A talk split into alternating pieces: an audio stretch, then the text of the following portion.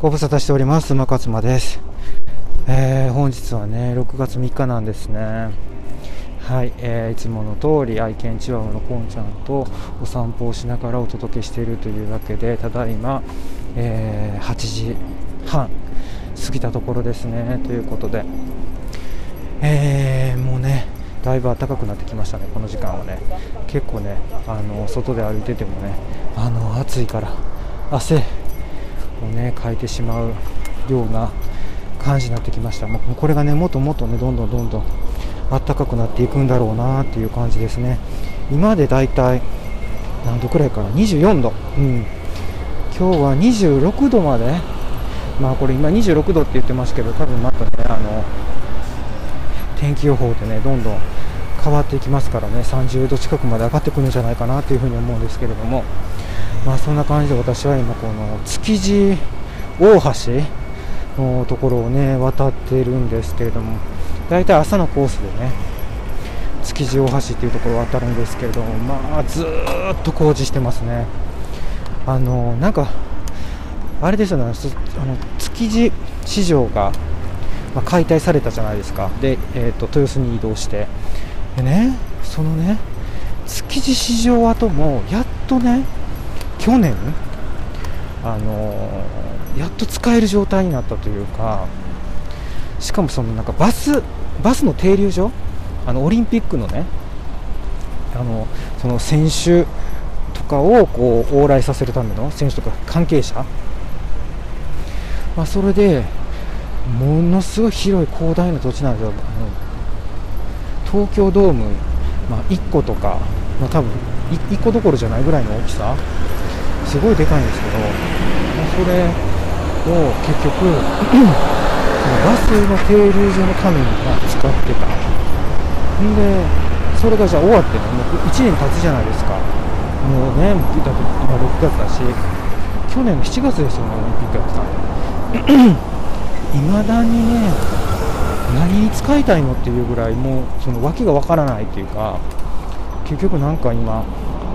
頑張ってなんかこう石石石石か砂か。なんかセメントかなんかこう積み上げてますけど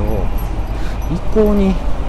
何をしたいのかがわからないような我々には何も見えてこない感じのねことをやってるんですよ。でそれの横でトンネルの開通道路の開通？みたいなそれもねずっとやってるんですけどね、まあ、一向にまだあのー、て言うんですかね、まあ、もちろんそのだいぶねあのトンネルみたいなの見えてきましたけどずっと工事をまあやってるっていういつになったら終わるのかわからないみたいな感じのことをやってるっていうね、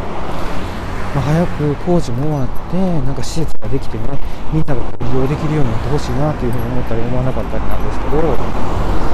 まあ、そんな中、私は、ね、今日ね、ちょっとね、大谷翔平のことやっぱりお話ししたいですね。まあ、この放送聞いてくださってる方もね、少なからずね、大谷翔平のことは、ま興味があるんじゃないかなって勝手に思ってるんですけど、なんかね、なんかね、こう、いまいち、去年ほどの活躍ができてないと思ってる人も多いと思うんですね。私もそのうちの1人でやっ、ぱね、もうちょっと活躍してほしい、やっぱ期待が大きいんでしょうね、あの去年、相当活躍してね、もうあのー、世界的に有名になってしまいましたからね、去年の活躍がなかったら、まあ、そこまで期待もされてなかったし、そこまで世界的に有名にもなってなかったんですけどね、もうあの、野球の顔、ベースボールの顔、フェイス・オブ・ベースボールって言われてますからね、うん、えらいことやな、思って。一気に変わりましたね、去年で、その風向きが。まあ、ということでね、去年ほどの成績はまだ出せてないです。えー、4月から始まって2ヶ月経ちました、4月、5月と。うん。えー、なんですけど、えー、ホームランランキングでは、まあ、あの同率のね5位につけてるのかな、11本になってるんですけどね。それもだからその去年のペースでいくとちょっとまだ追いついてない。でそれからその、えー、投げる方。投げる方もなんとですねヤンキースとの対戦なんです今日でもねもうあの3回投げて交代させられました、うん、4点取られて。でねまあ昨日は雨で中止やったから昨日は雨で中止やったから今日ね2試合してるんですよ。すごくないですか？ダブルヘッダーっていうらしいんですよ。私、知らなかったんですけどその雨でね中止になって帳尻合わせるためにその要は全体の試合数がなんかこう162試合かな決まってるんですよ。そのシーズンでシーズン通しの試合数が。でその試合数をあの達成させるためにそうやって帳尻合わせるんです。だって雨雨で中止になる場合ってあるじゃないですか。あの東京ドームみたいな。雨でも大丈夫ですよみたいな球場やったらいいんですけどそうじゃない場合は雨やと雨で中止になることってあるじゃないですか。で中止になったんですよ。だからダブルヘッダーっつってね1日2回やるかみたいなあるんですかね日本のプロ野球でそういうことって。私まだほらかじかじり始めたばっかりでねこういう野球のことね。そこまで知らないんでええー、と思ってダブルヘッダーってなんやねんみたいな。初めて知りましたみたいな。でまああの今日だかやってるわけですよ。ニューヨークの方で。あのエンジェルス大谷翔平がね所属してるチームのエンジェルスは西海岸でカリフォルニアの方やから今日この、えー、対戦？今の対戦って、えー、3, 3日連続対戦するんですけどそれがそのニューヨークヤンキースなんですよ。一番強いところなんですよ。今日あのー、えーと、日本プロ野球界で言ったら巨人みたいなところですね。ジャイアンツ。でその巨人と戦ってるわけですよ。で昨日が1日中止になってだからそのために今日2回やるっていうね。でね1回戦だおとついですね。おとついやったんですけどね。もうボロ負け。なんか 9, 9対1かな。でそのダブルヘッダーの今日のね1回、えー、と1回目。まあだから2回戦目っていうんですかね。2回戦目が大谷翔平がピッチャーやる番やったんですよ。ほんで、ね、4回な、えー、と4点取られて交代。で結局最終的に6対1からで負けたみたいないやだからねあのまあ、ファンっていうかひいき目に見させてもらって言うとあのヤンキースが強すぎるだからエンジェルスが弱すぎるというよりかはヤンキースが強すぎると思うんですよ。というのも、エンジェルスって今年はすごい調子いいんですよ。あのトラウトっていうね、あの MVP を3回取ってる選手もあの怪我からね怪我で離脱してたんですね、あの去年は。も帰ってきたし、であとレンドーンっていうね選手も、まあ、強打者の選手ですね、あの去年離脱してたけど帰ってきたと。ただあのちょっと前まではエンジェルすっごい調子良かったんですけど今負け続けてるんですよ6連敗してるのかな,、かな6連敗7連敗してるんですよ。急に負け始めた。でやっぱりその主要な先ほど言ったそのレンドン主要な選手の1人のレンドン選手が故障者リスト入ってもうてまた。また試合出れなくなってるんですね。で肝心要のトラウトが調子悪い、うん、調子上がってこない。一応でもあの今のねホームランランキングは、えーと、2位2位につけてるんですよトラウト15本打ってるんですけどでもねここ最近はもう全く打たないんですよね。で今ホームランランキング1位誰かっつったらそのニューヨークヤンキースのアーロン・ジャッジっていう選手がいて彼がね20本ぐらい打ってるんですよね。この時期でこの時点でね20本打つってもう60本いくぐらいの速さらしいんですよね。そうだからねまあ去年の大谷もそんなこと言われてましたね、もう60本いくんちゃうかって、50本いくんちゃうかって言われてましたね、でも行くんちゃうかって言われててね、行くことほとんどないんでね、まあ、だからそれだけこう難しくなってきてるとは思うんですけど、まあ、難しくなってきてるというか、難しい世界だと思うんですよ。だって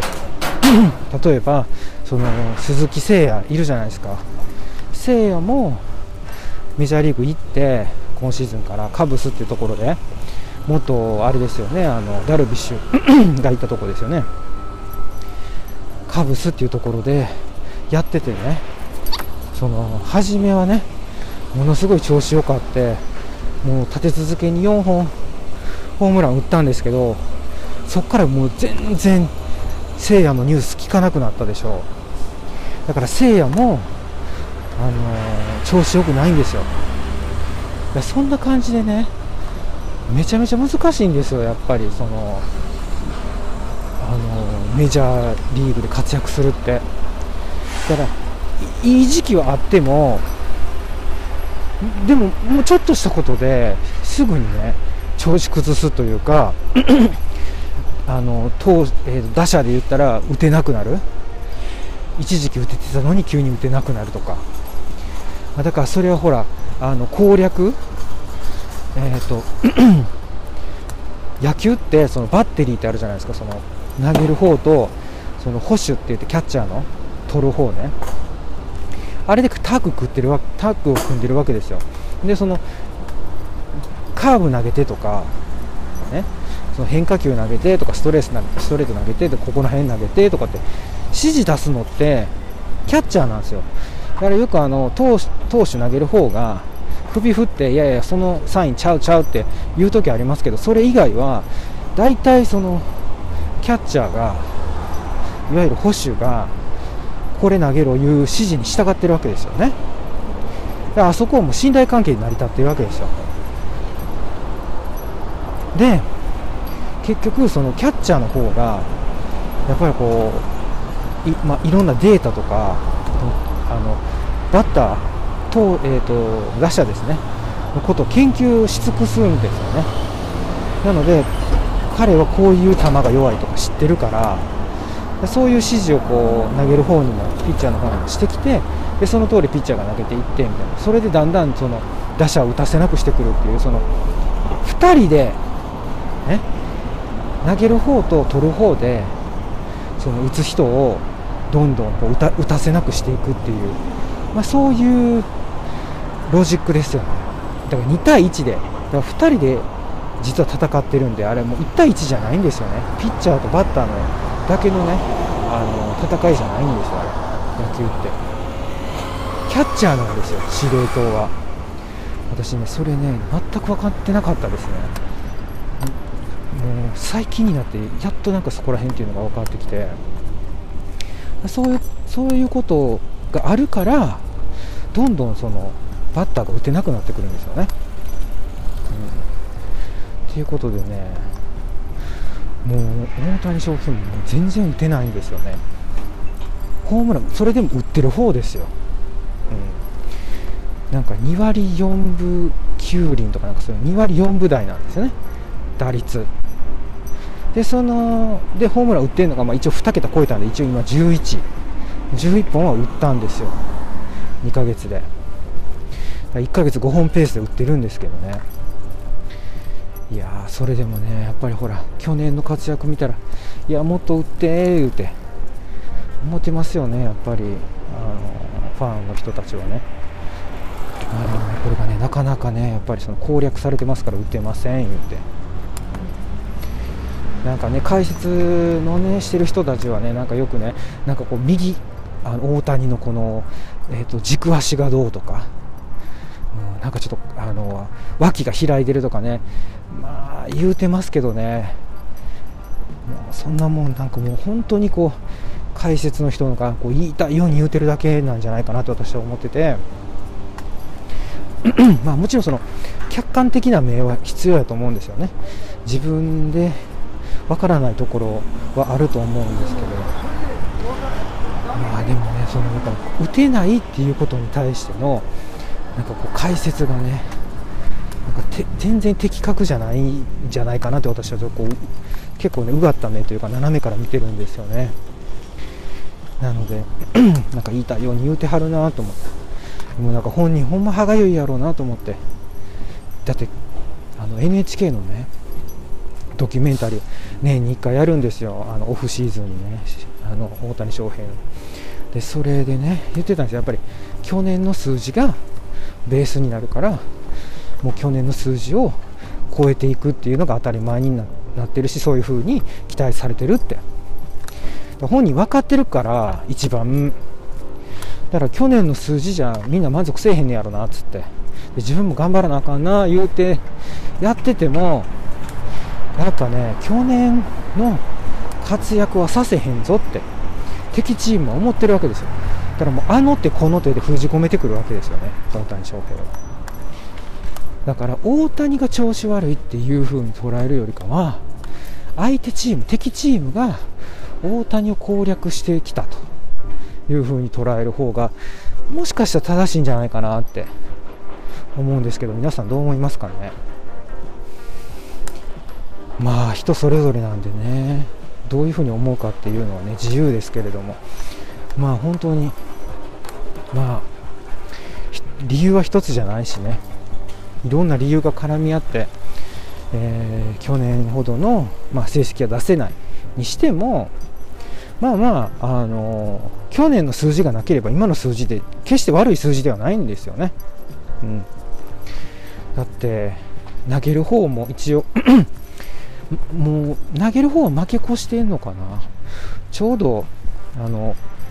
勝敗がイーブンになったのか引き分け。だから4勝4敗ぐらいなのかな。もしくは3勝4敗で負け越してるのか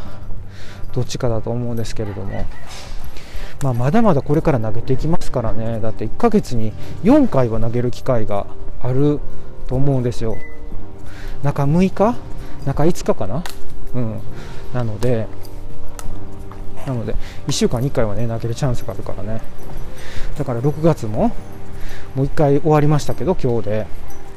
あと3回？4回ぐらい？ありますからね。確かにでもね投げる方でいくと前回負けた時なんかね前回もちょっと点点結構取られたんですよね。うん。それで、えー、何回やろう。5回か6回ぐらいまでは投げれたのかな、うん、それで降板になったと思うんですけどでもなんか調子があんまりいいようには確かに見えなかったですね、うん、なんか本人も調子があんまり上がってなかったっていうようなことをその試合後のインタビューで言ってたような気がするんですけど。で今回ヤンキース戦で登板して3回で降りちゃったっていうね、まあ、本人からしたらすごい悔しいやろうなと思うんですよね。やっぱこうヤンキース戦で去年なんかは2回ほどホームラン打ってましたから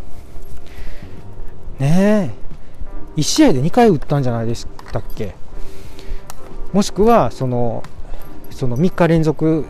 あの試合をするうちの2日連続ホームランを打ったとかなんかそういう感じだと思います。なんかそんなんでね結構こうヤンキースファンを驚かせたというかねうならせたから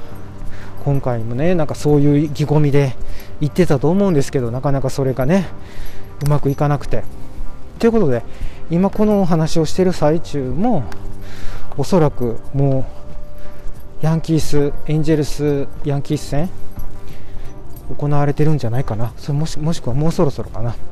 だと思うんですけどね。ちょっとねダブルヘッダーの2回目後半戦ですけどねしっかりと見届けたいなというふうに思いますのでね。これからも私は大谷翔平をね注目してこの番組でもねその活躍ぶりまあもちろん活躍しない日もあるかもしれませんけどね、えー、その進捗というかそういったものをお届けしていきたいなというふうに思います。はいそれではこんな感じで終わっていきます。ご視聴ありがとうございました。